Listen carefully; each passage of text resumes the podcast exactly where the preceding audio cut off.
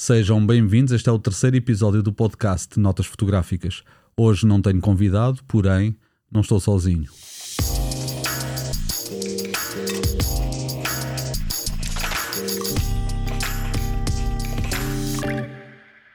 Hoje vou falar um pouco da minha história na fotografia, do meu percurso na fotografia e no vídeo, e aproveito também para responder a muitas perguntas que me foram colocadas. E esta foi uma ideia de um dos seguidores do meu perfil de Instagram que me perguntou: será que podemos fazer perguntas? Claro que sim, foi uma boa ideia, estou aqui para responder, mas antes de partirmos para essas respostas, talvez seja importante contar um pouco do meu percurso, a minha caminhada na fotografia e não só. Lembro-me muito pouco de mim uh, em criança, lembro-me da adolescência, a partir dos meus 15, 16 anos. Uh, as imagens mais densas são dessa altura.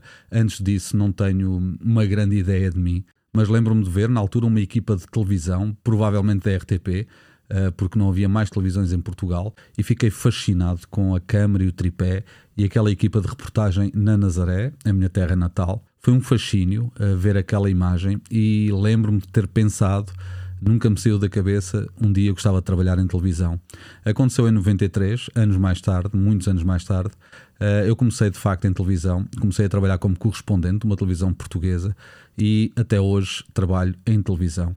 E a fotografia acontece nesta caminhada há cerca de 12, 13 anos, quando comprei uma câmera fotográfica uh, com a intenção de com ela poder filmar. Foi uma redescoberta também da fotografia através desse equipamento. Por isso não foi assim há tanto tempo. A minha caminhada é curta na fotografia, relativamente curta. Se falarmos em fotografia de uma forma mais séria, porque antes disso eh, naturalmente que eu gostava de fotografia, como toda a gente gostava de fotografia. A fotografia tinha aquela magia inerente da revelação do filme, de não sabermos o que é que estava naquele rolo de filme, naquela tira de película e daquilo nos aparecer depois à frente. Naturalmente que eu passei por isso também. Um, roubava câmaras ao meu irmão mais velho câmaras que agora estão aqui atrás de mim, que ele me ofereceu uh, há pouco tempo todas as câmaras que tinha, foi guardando, diz ele, uh, e agora deu-me uh, todas as câmaras que tinha, que me recordam os tempos em que eu fotografava e tinha de juntar dinheiro para poder revelar aquele filme.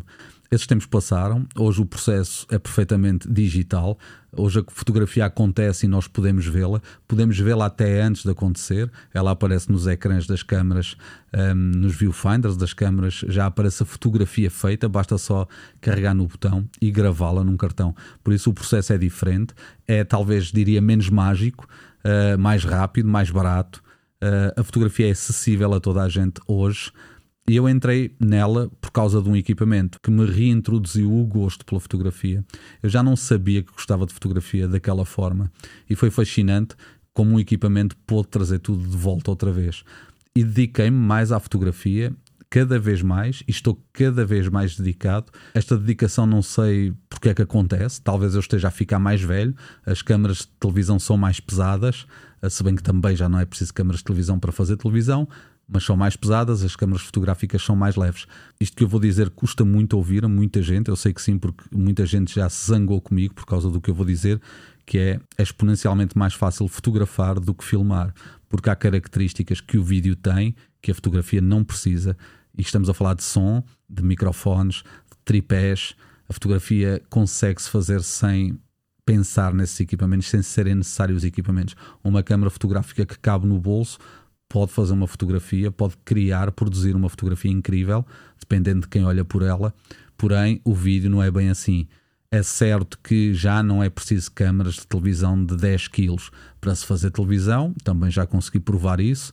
Uh, consegue-se fazer com um telemóvel, por exemplo, porque o sinal de alta definição admite muito mais uh, estes novos equipamentos e por isso a televisão está também facilitada.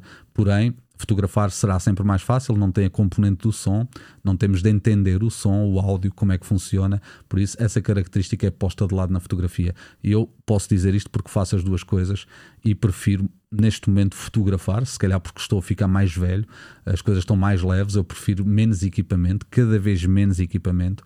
Um, e por isso estou a gostar cada vez mais de fotografar e menos de produzir uh, vídeos. Esta é um pouco a minha história, digamos, de carreira a minha história enquanto pessoa confunde-se um pouco com esta da carreira, porque Nós somos o que fazemos também a dada altura e um, a história da fotografia, a história do vídeo fazem parte de mim, fazem parte daquilo que eu sou. Um, e este é um trabalho que tem de se fazer com muito gosto, tem que se ter jeito, tem que se ter vontade, e todos esses ingredientes são importantes e necessários para se fazer fotografia. Mas isso é também a causa de outro problema, que é as pessoas acharem que nós podemos fazer de graça uma coisa que nós gostamos de fazer, porque nós não disfarçamos que gostamos de fotografar. Quando um fotógrafo gosta muito de fotografar e se dedica a um trabalho, as pessoas que estão à volta percebem que ele está a gostar de trabalhar e então confundem isso com não ser preciso pagar-lhe. Este é, o, é um problema que é gerado por nós, porque nós não conseguimos disfarçar o gosto e é, se calhar a paixão, não gosto muito pôr isto em, em termos de romantismo e de paixão, mas sim, admitamos que há aqui uma paixão que as pessoas não conseguem pô-la de lado e, e, que os outros notam isso e então acham que não precisam de pagar e que nós podemos produzir um trabalho sem que nos tenham que pagar por ele as pessoas vão pedir-nos sempre para darmos a única coisa que temos para vender, que é o nosso trabalho, as nossas imagens, aquilo que conseguimos produzir. Esta é uma história universal que não vai mudar. Um, não é só em Portugal, é em todo o lado, toda a gente se queixa disso. Basta ver vídeos na internet de pessoas a falarem entre a fotografia profissional ou o profissional de fotografia. Uh, reparem que, por exemplo, o profissional de fotografia e o profissional de seguros, por exemplo, e o jogador profissional são talvez três das profissões que eu me estou a lembrar que precisam de um sufixo ou de um prefixo uh, de profissional para as completar. Um, não há advogados profissionais, não há pedreiros profissionais, não há médicos profissionais, não há professores profissionais. O fotógrafo profissional uh, existe, por isso há aqui uma separação entre quem é profissional de fotografia e quem não é, que é uma coisa que eu não consigo compreender muito bem. Uh, porque um fotógrafo é alguém que trabalha em fotografia e uma pessoa que tira fotografias é uma pessoa que tira fotografias, não é o trabalho dele, portanto, não é fotógrafo, por assim dizer. É uma pessoa que tira fotografias e conhece muitas pessoas que tiram fotografias belíssimas e não precisam de ser fotógrafos, não precisam de se chamar ou se autodenominarem fotógrafos. Esse é outro dos mitos que parece-me que é importante desfazer: é que os fotógrafos são fotógrafos e as pessoas que tiram fotografias são pessoas que tiram fotografias. Se não a dada altura toda a gente será fotógrafo. Isso não é possível, é uma fantasia. Por isso, estas questões estão sempre inerentes à fotografia, estas questões do, do, profissional, do amador, do gosto pela fotografia, do valor que a fotografia tem para os outros ou não tem para os outros. Enfim, todas estas questões serão debatidas para sempre. Outras questões que serão debatidas para sempre são algumas uh, que me vêm chegando aqui, que me chegaram ontem, uh, por via de, de, mensagens no Instagram. Uh, e eu começava já aqui uh, por uma pergunta que muita gente faz, que é como é que nasceu o amor pela fotografia. A Luísa Gama pergunta, o Tiago também pergunta, diz que é um clichê, mas porquê a fotografia? É de facto um clichê, porque há muita gente a fazer essa pergunta. A Maria Andrade pergunta também porque é que se apaixonou pela fotografia. Eu não punha a fotografia no campo da paixão, eu punha a fotografia num campo de trabalho, num campo de prazer, num campo de ter jeito para. Eu acho que tenho jeito para a fotografia. Se não tivesse jeito para a fotografia, não estaria a fotografar, estaria a fazer outra coisa qualquer. Eu acho que é importante nós experimentarmos uma coisa que gostamos, mas depois percebermos também se temos jeito para essa coisa que estamos a fazer. Andar de patins indefinidamente, a partir o nariz a dada altura já não tenho nariz, eu tenho que desistir dos patins. Não há mal nenhum em não ter jeito para uma dada coisa. Eu adorava saber andar de patins, mas não sei. Uh, e por isso uh, não há aqui uma paixão, eu diria que não há aqui uma paixão, há aqui um gosto, há aqui um jeito. Se calhar foi naquele momento em que vi a tal equipa de televisão quando era miúdo. Um, porque a fotografia? Pois não sei, porque não, a fotografia. Uh, essas questões são sempre muito complexas, são sempre questões para as quais não há resposta, ou pelo menos não há respostas erradas, todas são válidas. Por isso é a fotografia, porque é aquilo que eu agora me apetece fazer, é aquilo que eu quero fazer, é aquilo que eu acho que consigo fazer. A Carolina faz-me uma questão sobre se gosto mais de fotografar pessoas, objetos ou lugares. Eu não faço distinção, distinção nas fotografias. Eu fotografo o que eu vejo. Uh, não, não existe uh, na minha cabeça o conceito de fotografia de desporto, fotografia de moda, fotografia de retrato, uh, fotografia de documental, fotografia do que for. Não há na minha cabeça essa, essa ideia. Tudo o que eu posso ver posso fotografar. Será preciso equipamento para fotografar especificamente certas áreas, uh, enfim, certas atividades? Certamente que será. Certamente que não vou fotografar surf com uma lente 28mm. Já o fiz, até achei o resultado bastante curioso. uh, mas provavelmente teria de levar uma lente adequada para aquilo. Mas isso são equipamentos, são ferramentas que nós usamos para poder, para poder tirar fotografias. Se bem que eu acho, se formos tendo uma ferramenta que usamos mais, nós vamos conseguir produzir o que quisermos com ela, porque há uma criatividade que nasce também, não diria da falta de equipamento, mas, mas diria da depuração de coisas que já não precisamos. Nós, a dada altura, trabalhamos com um objetivo ou duas e não precisamos de mais nada para fazer quase tudo. É bom mudar uma roda de um carro com uma chave de rodas, mas é muito mais curioso e muito, dará muito mais prazer se conseguirmos mudar a roda de um carro com uma chave de fendas. Se calhar é impossível isto que eu estou a dizer, ou não, mas pelo menos a tentativa de o fazer, se conseguirmos, dará certamente muito mais prazer. E essa experimentação, experimentar equipamentos não adequados a situações novas, poderá dar resultados interessantes e resultados bastante mais criativos. Esta é também uma, uma ideia que fica sobre os equipamentos, porque a questão dos equipamentos também me é colocada aqui pelo Bruno, que diz Leica, um sonho para muitos. Uh, qual a linha de tempo, tipos e marcas de equipamento fotográfico usado? O meu, o meu equipamento fotográfico um, foi, foi evoluindo para a simplicidade. Uh, dito de outra forma, eu tinha uma câmera, a segunda câmera que comprei, tinha ligações de rede, tinha ligações de computador, tinha toda a tecnologia disponível em 2012. Era uma Nikon D4, está aqui atrás de mim. Essa câmera era um tanque de combate, era uma, é uma câmera absolutamente fascinante, ainda funciona, mas tinha toda a, a tecnologia disponível. Eu não conseguia falhar quase uh, nenhuma fotografia, mesmo que quisesse. Uh, e isso, a dada altura, vamos percebendo que é importante haver também lugar à falha ou à possibilidade da falha. Nós somos humanos, os, os, equipamentos também falham, nós falhamos também. E essa necessidade de aprendermos a lidar com a frustração também nos vai educando. Eu fui construindo o meu caminho através da compra de câmaras, eu não diria absolutamente mais simples, mas menos complicadas, se calhar é melhor, uh, câmaras que me fizeram evoluir. Eu fui tirando tudo o que não precisava à volta um, e eu gosto de pensar que as câmaras com três botões, como eu gosto de lhes chamar, são as que gosto mais de usar, porque são as que me simplificam mais o processo fotográfico, são as que me ajudam mais a pensar, são as que me dão espaço para pensar e são as que me dão espaço para estar mais atento. Eu falho menos se estiver mais atento. Eu com uma câmera que faz tudo e que não falha e que tem mil pontos de foco e que tem lentes super uh, rápidas a focar, esse prazer da fotografia, da possibilidade de não apanhar uma coisa, também me pertence, também pertence ao meu pensamento enquanto fotógrafo. Eu quero pensar que pode haver falhas e por isso vou estar mais atento, vou estar mais concentrado.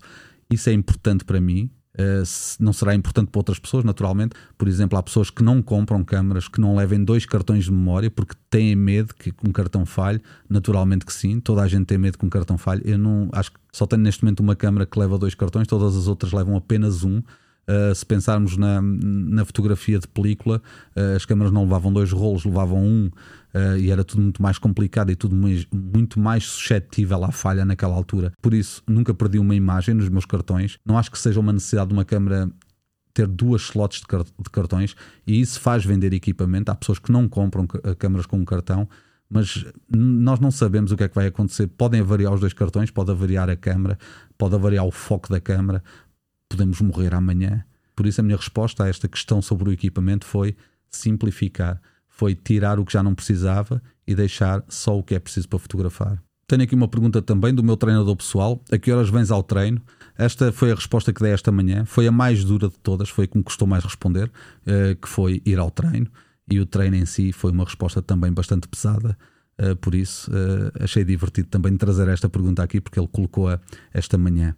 Outra pergunta colocada pela Isa, aliás, são duas perguntas da mesma pessoa. Qual é o trabalho que mais gosto de eu fazer e qual a foto que mais custou tirar? Provavelmente estas duas questões estão ligadas. O trabalho que mais prazer me deu fazer foi também o que mais me custou porque naturalmente, eh, quando nós vamos para ambientes hostis, eh, desses trabalhos nós nunca nos vamos esquecer, eh, das fotos que tiramos lá também nunca nos vamos esquecer, pelo menos da maior, da maior parte delas, e por isso estas coisas estão sempre ligadas. Há trabalhos que custam mais fazer do que outros. Eu estive na guerra da Ucrânia, foi um trabalho que me custou muito fazer, foi muito difícil fisicamente, mentalmente também. Porém, não sei se foi o que me deu mais gosto de fazer. Provavelmente foi o que me deu mais emoção, foi o que me trouxe tudo mais à flor da pele, e isso para um fotógrafo é também importante, emocionar-se uh, enquanto vê as coisas a acontecerem à sua volta. Uh, e a fotografia vem também um pouco daí, dessas emoções que se geram. Por isso, essa questão não é de fácil resposta. Eu não me lembro qual, qual, foi, qual foi a foto que mais me custou tirar, uh, não me lembro o sítio onde mais me custou estar. Já foram muitos sítios, já foram muitas fotos. Não sei o que é que vou fazer amanhã. Uh, e as coisas vão se sobrepondo umas às outras. São camadas de emoções que vamos tapando umas com as outras e o próximo trabalho será mais difícil que o anterior. Eu já tinha estado também, por exemplo, no Mediterrâneo Central, nos refugiados, que também foi um, um trabalho num ambiente hostil, num ambiente diferente, um, ehm, num navio durante 30 e tal dias. Uh, foi tudo muito difícil, mas depois veio a guerra e sobrepõe-se a essa dificuldade. As emoções sobrepõem-se umas às outras e a dada altura nunca podemos dizer qual é que foi mais difícil fazer. Esta questão da guerra é também abordada pela Guxa, que me pergunta se ser fotógrafo na guerra da Ucrânia foi gratificante.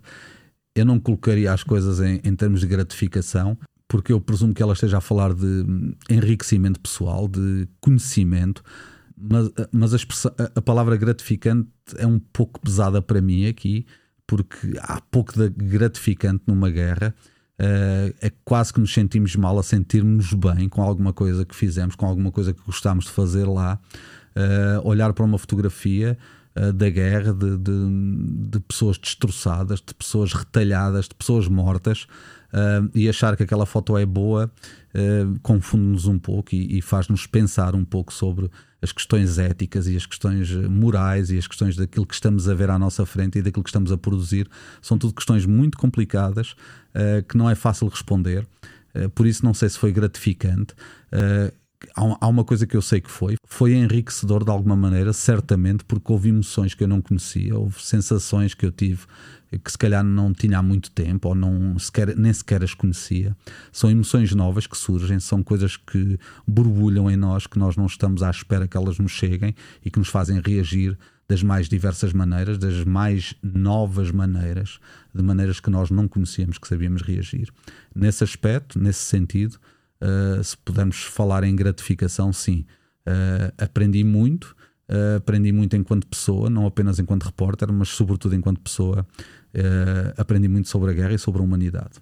Ainda sobre isso, há também uma questão da, da Diolinda, que me pergunta como foi regressar a casa depois de tanta morte e sofrimento. Eu presumo que ela esteja a falar também da questão da, da guerra na Ucrânia. Uh, a guerra na Ucrânia dará um episódio uh, apenas sobre esse tema. Talvez seja importante relatar um pouco a experiência, os equipamentos que se usaram, uh, como é que se fez, como é que se fazia o dia a dia na guerra. Eu acho que vou dedicar um episódio ou mais a esse tema, porque é também uma das questões que é muito colocada, é, são as questões da guerra, de como é que foi a guerra, o que é que senti, como é que fiz. Essas questões eu vou deixar para outra altura, porém, regressar a casa uh, de Olinda, regressar a casa é sempre bom.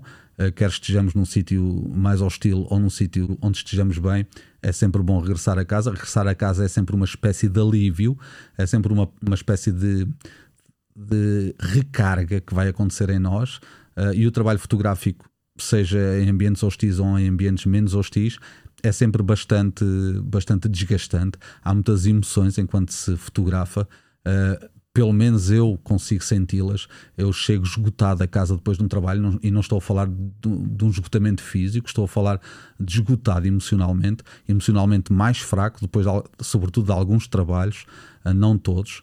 Ah, mas há, há muita emoção que é, que é despertada, há muita emoção que é gasta uh, nos trabalhos fotográficos e esse regressar a casa é também, é também uma recarga e um rejuvenescimento dessas, de, dessas sensações, algumas delas muito novas. Por isso, regressar da guerra, naturalmente, que foi bom, foi bom sinal, foi sinal que conseguimos regressar, sobretudo, porque muitos não podem dizer isso. Uma das perguntas também curiosas do dia de ontem foi qual é o teu signo? Uh, e eu respondi na altura, uh, não deixei para aqui, mas o meu signo é peixe. Enfim, penso muito pouco nisso, uh, na qualidade dos signos e na influência que eles têm na vida de cada um. Mas achei também uma, uma pergunta muito curiosa. o Nuno Souza pergunta-me se a insularidade tem prejudicado ou ajudado a minha carreira e o interesse pela fotografia.